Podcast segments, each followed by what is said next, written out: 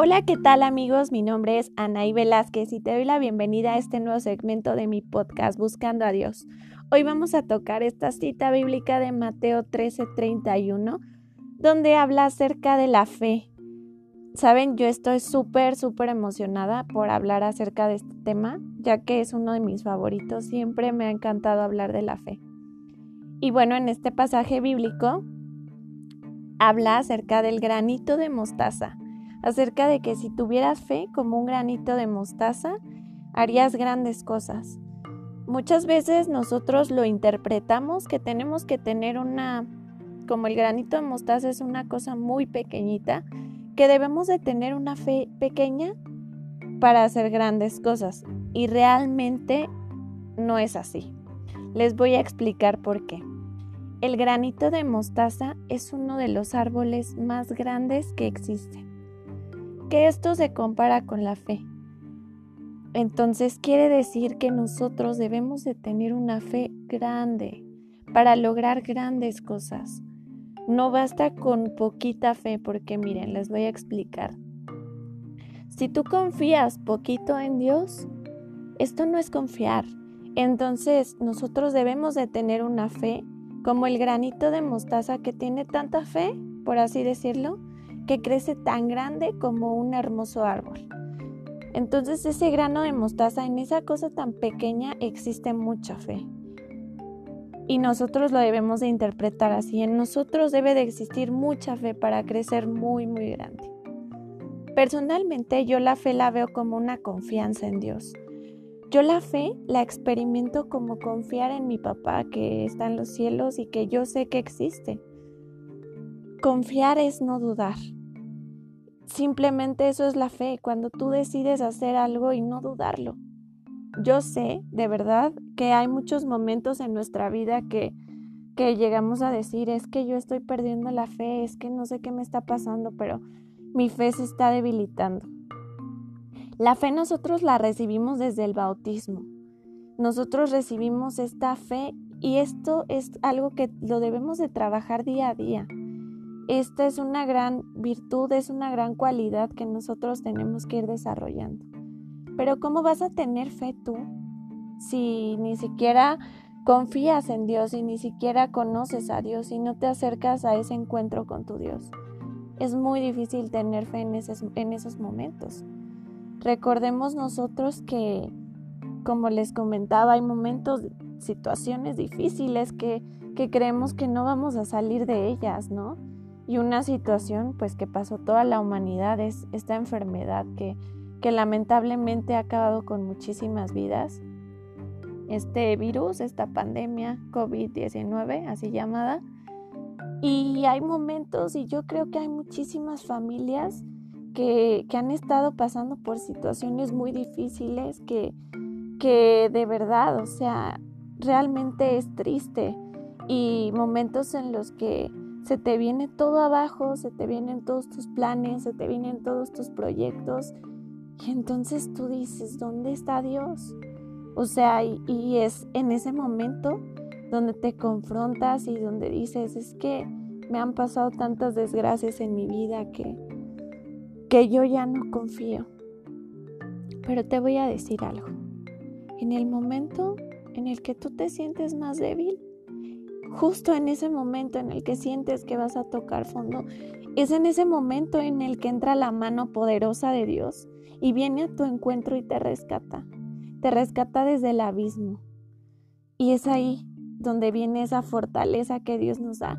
Y es ahí donde vuelves a decir, voy a volver a verte, Señor, voy a volver a voltear mi mirada hacia ti. Pero nosotros debemos de tener esa fe y esa confianza en Dios. Pone este ejemplo, simplemente ve la vida de Jesucristo. La vida que Jesucristo tuvo siendo Dios, claro que tuvo momentos muy difíciles. Pero ¿saben algo? Esa vida tan maravillosa que tuvo Jesús y tan difícil a la vez. Él siempre confió, confió en, en su Padre, confió en Dios. Que sabemos que Él mismo es Dios, pero Él confiaba. Y Él estaba plenamente confiado en Él. Y entonces es donde él experimentaba esa fe. Por eso veían que él podía hacer grandes cosas, podía hacer grandes milagros. Y yo defino personalmente que la fe es un fruto del amor. Para mí, la fe totalmente es un fruto del amor. ¿Por qué? Porque yo lo veo en el ejemplo de Jesús, ¿saben? Cuando él se acercaba a sanar a alguien, era su nivel de amor tan grande por esa persona que estaba enferma que yo lo defino que su nivel de amor explotaba de lo grande que era. Entonces aumentaba su fe y confiaba, confiaba en que esa persona se iba a sanar y efectivamente se sanó. ¿Saben? Les voy a decir algo. La fe no tiene egoísmos. La fe no tiene soberbias. La fe se comparte, hermanos, amigos. La fe es algo que debemos de compartir y yo les voy a decir por qué. Yo principalmente este ejemplo claro se me viene de Jesús, que fue un maestro que, que enseñó a sus discípulos a tener fe. Él los capacitó para que confiaran en Dios. Y eh, tenían esa confianza tan grande que ellos también eran parte de las maravillas que, que puede hacer Dios a través de los humanos, que es sanar, que es liberar, que es levantar muertos, porque de verdad que si nos vamos a Hechos de los Apóstoles, vamos a ver varios ejemplos donde los apóstoles realizaban milagros. Dios a través de ellos realizaba esos milagros, pero les quiero dar a entender esto. Jesús no fue egoísta y Jesús compartió la fe con ellos. ¿Qué es lo que nos está pidiendo a nosotros? Que la fe que tenemos la compartamos con los otros. Que dejemos de ser personas egoístas, que dejemos de ser personas soberbias. Tú da para que las otras personas a las que tú les des, también ellos puedan experimentar a Dios, también ellos puedan conocer a Dios, también ellos puedan tener fe. Pero siempre, siempre mi lema es compartir. A Dios se le comparte. Y miren que se los digo porque he visto muchísimos y he vivido muchísimos ejemplos de, pues sí, de que lamentablemente las personas que a veces estamos en el servicio de Dios no lo compartimos, no somos egoístas con Dios, queremos que solamente Dios haga cosas para nosotros y para los demás no. Simplemente nosotros a veces al hacer una oración queremos que Dios nos responda de inmediato y que Dios atienda rápidamente a nuestras peticiones, como si Dios estuviera a la orden de lo que nosotros queremos. Lo comentaba en un video que hice para YouTube, que bueno, los invito a seguirme, me, me pueden buscar ahí como Anaí Velázquez. Y yo daba un ejemplo especialmente ahí de que a veces nosotros queremos que Dios sea un mago, que, que Dios cumpla nuestros caprichos. Sabemos claramente que Dios no va a cumplir caprichos y esto tampoco es fe. O sea, el hecho de, de tener fe no es que yo voy a decir, tengo tanta fe que en este momento se me antoja un helado. Voy a cerrar los ojos y al abrirlo va a aparecer el helado porque tengo muchísima, muchísima fe. Primer punto ahí de lo que está mal. Primer punto. Dios no es un mago, Dios no va a cumplir tus caprichos, porque si aparece el helado, supongamos, es porque es la voluntad de Dios, no es porque sea un capricho tuyo, no es porque tú quieras obligar a Dios a que haga lo que tú quieres. Esto para empezar ni siquiera es fe y, es un capricho y, y Dios no cumple caprichos. No vas a llegar y vas a mover una montaña con tus manos solamente porque tienes fe, porque esto sería algo absurdo. O sea, la fe tiene razón. Ese es el punto número dos. La fe es razonada. Tú no puedes pedir algo, no puedes desear algo y decir, por mi fe tan grande esto se va a cumplir porque simplemente es un capricho tuyo y no tiene lógica, ¿no? Como por qué razón yo habría de decir, voy a, al abrir mis ojos, va a estar aquí un helado. No tiene coherencia si yo puedo ir a la tienda y comprarme el helado. Entonces ahí es donde nosotros debemos de ver que la fe tiene razón. Pero ¿qué pasa en el aspecto de que está una persona muy enferma y tú, tú estás haciendo oración, pero Ojo, ahí sí va el amor y en, en lo que les decía acerca del helado, que es solo porque se me antojó, ahí no hay acto de amor, ahí es un acto de soberbia. Entonces, en una persona que está enferma hay un acto de amor, hay un acto que yo digo, quiero que esa persona se sane y yo confío en Dios que se va a sanar. Ahí estoy poniendo como primer lugar a Dios y al amor. Entonces, claramente que si yo confío en Dios, esa persona va a sanar. Pero todo depende de la voluntad de Dios, claro. Pero nosotros debemos de desarrollar esa capacidad de tener fe. Debemos de saber cómo utilizar la fe. Y de verdad que se los digo así, nos olvidamos que, que la fe también es un fruto del amor. Y a mí me llamaba la atención algo que, que escuché hace unos días que que decían que cuando nosotros vayamos al cielo, pues que lo único, el único don que vamos a tener y vamos a conservar es el don del amor. Claramente no va a haber fe porque evidentemente vamos a ver a Dios, vamos a ver sus maravillas, vamos a estar compartiendo la vida con Él, todos nuestros días con Él. Por eso Conviene que nosotros nos portemos bien, conviene que nosotros seamos buenas personas, que no seamos egoístas.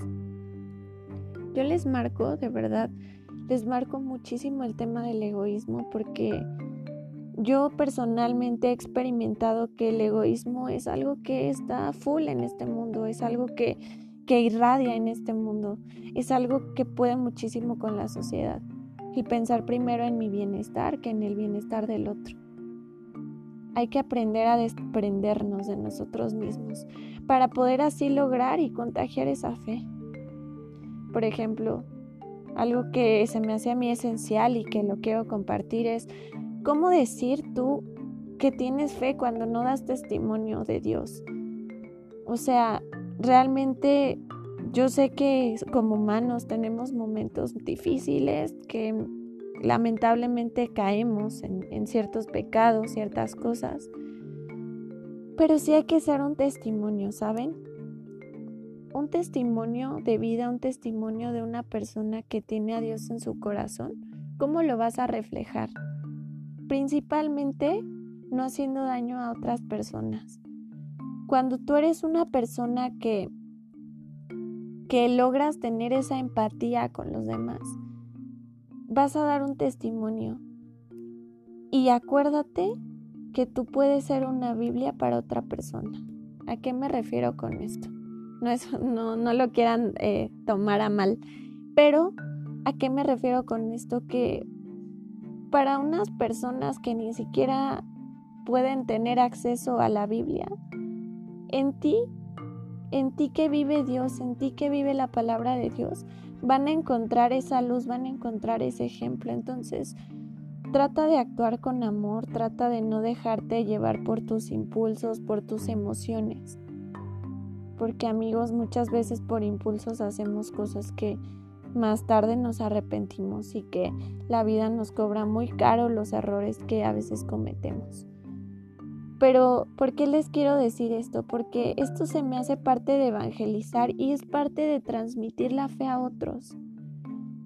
Y, yo, yo esto lo tomé un poco diferente porque he escuchado muchísimas prédicas, muchísimos, he leído libros donde te dice mucho de la fe, te dice que tú creas en Dios, que tengas esta convicción. Claro, claro que es bueno, pero yo también te quiero ayudar a que esto lo compartas, a que esta fe, que claramente todos ya sabemos que es confiar en Dios, no te la quedes para ti solo.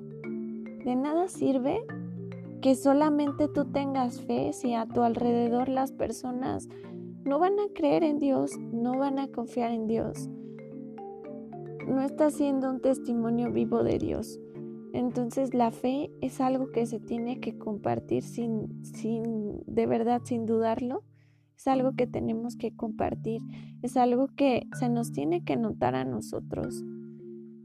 Y bueno, otra, otra cosa que quiero tocar es qué hacer cuando siento que estoy perdiendo la fe.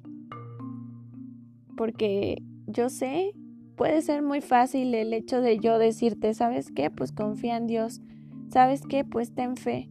¿Sabes qué? Pues Dios te ama, Dios no te va a abandonar.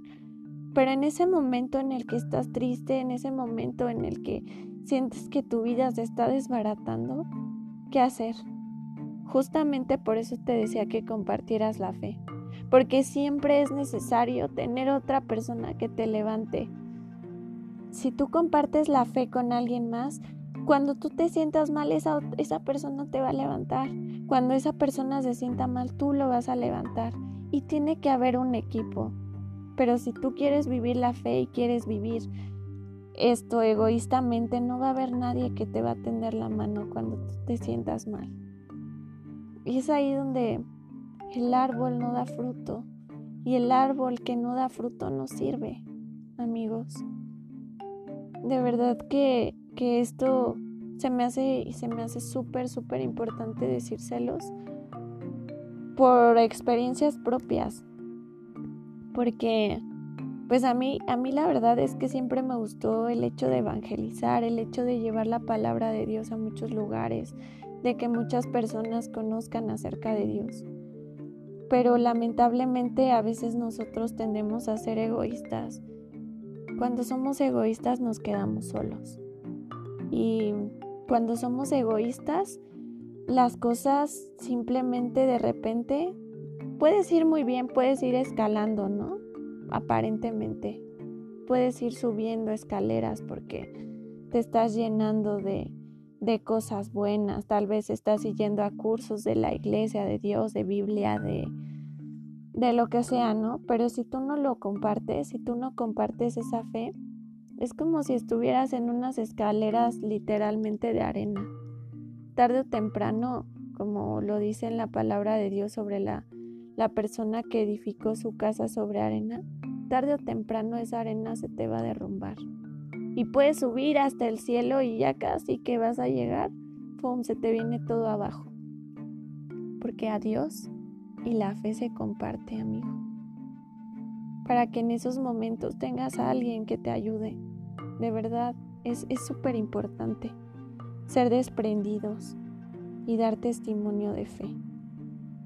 Por eso amigos, bueno, yo les quería platicar un poquito acerca de este tema y de verdad que los quiero motivar, que yo he escuchado muchísimas veces también que, que llegan a decir, es que me da miedo pedir fe, pedir que Dios me dé más fe porque Dios me va a mandar pruebas, ¿no?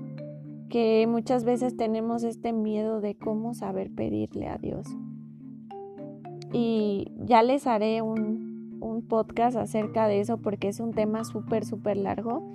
Pero por eso existe una oración que dice, Señor, yo creo, pero aumenta mi fe.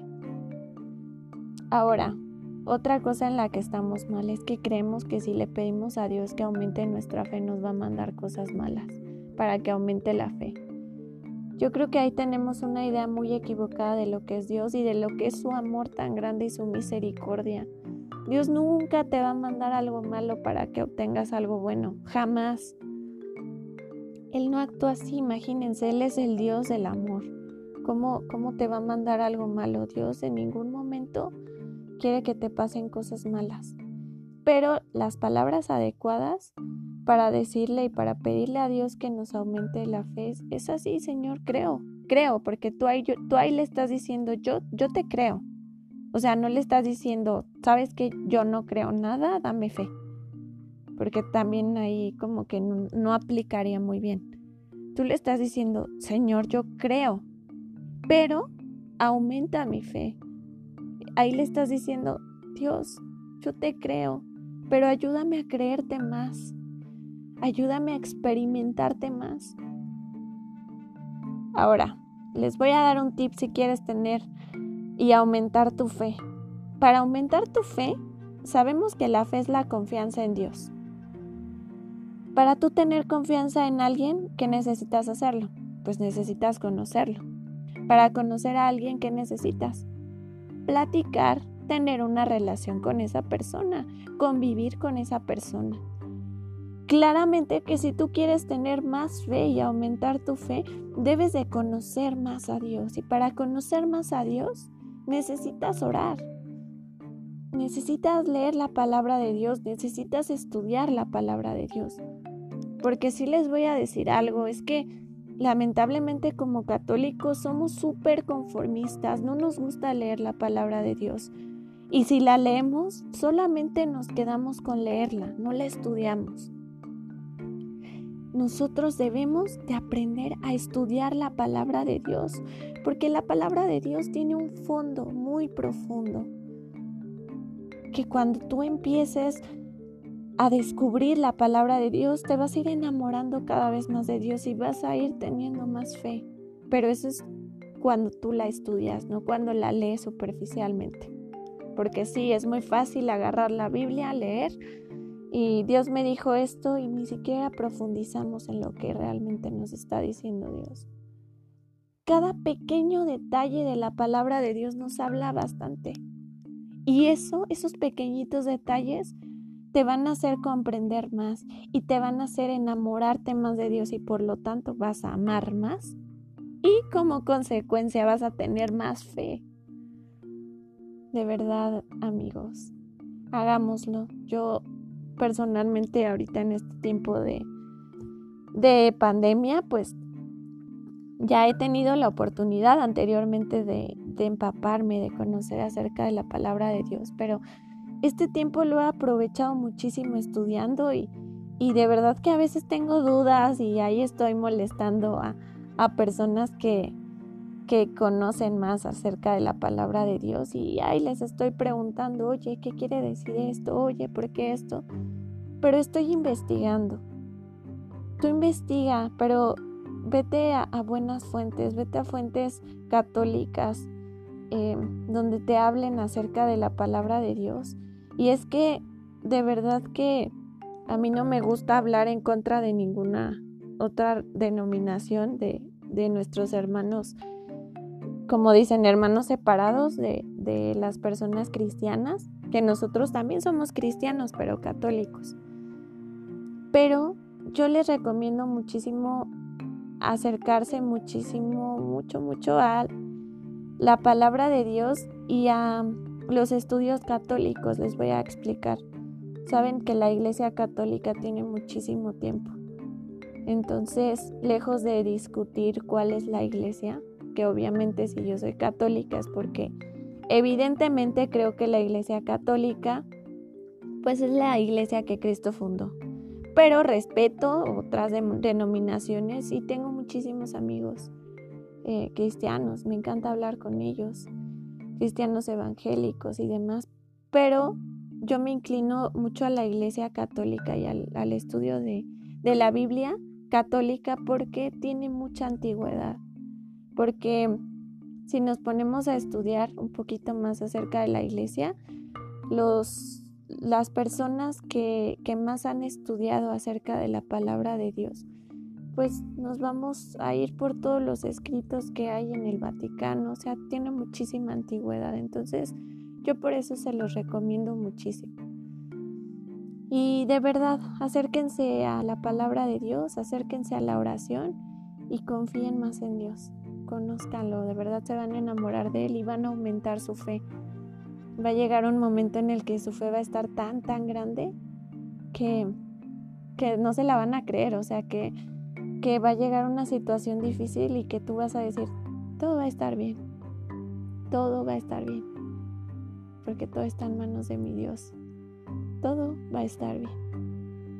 Repite esas palabras cuando tú te sientas mal, todo va a estar bien todo va a estar bien porque Dios está conmigo.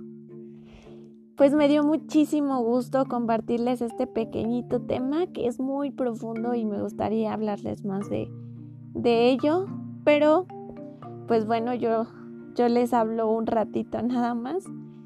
Y espero que les sirva muchísimo, espero que lo compartan, espero que me sigan en mis redes sociales, me pueden seguir en Instagram, estoy como bus bajo cando a Dios y me pueden seguir también en Facebook como Anaí Velázquez. Y obviamente en YouTube, donde también les subo algunos videitos, Anaí Velázquez. Y espero que lo compartan, espero que esto le pueda llegar a muchísimas personas. Te mando un abrazo donde quiera que estés. Estás en mis oraciones siempre.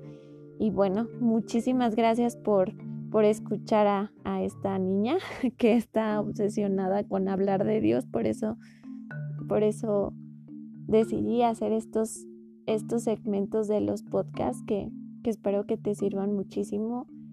Y de antemano que tengas un excelente día y nos vemos en el siguiente podcast. Hasta luego.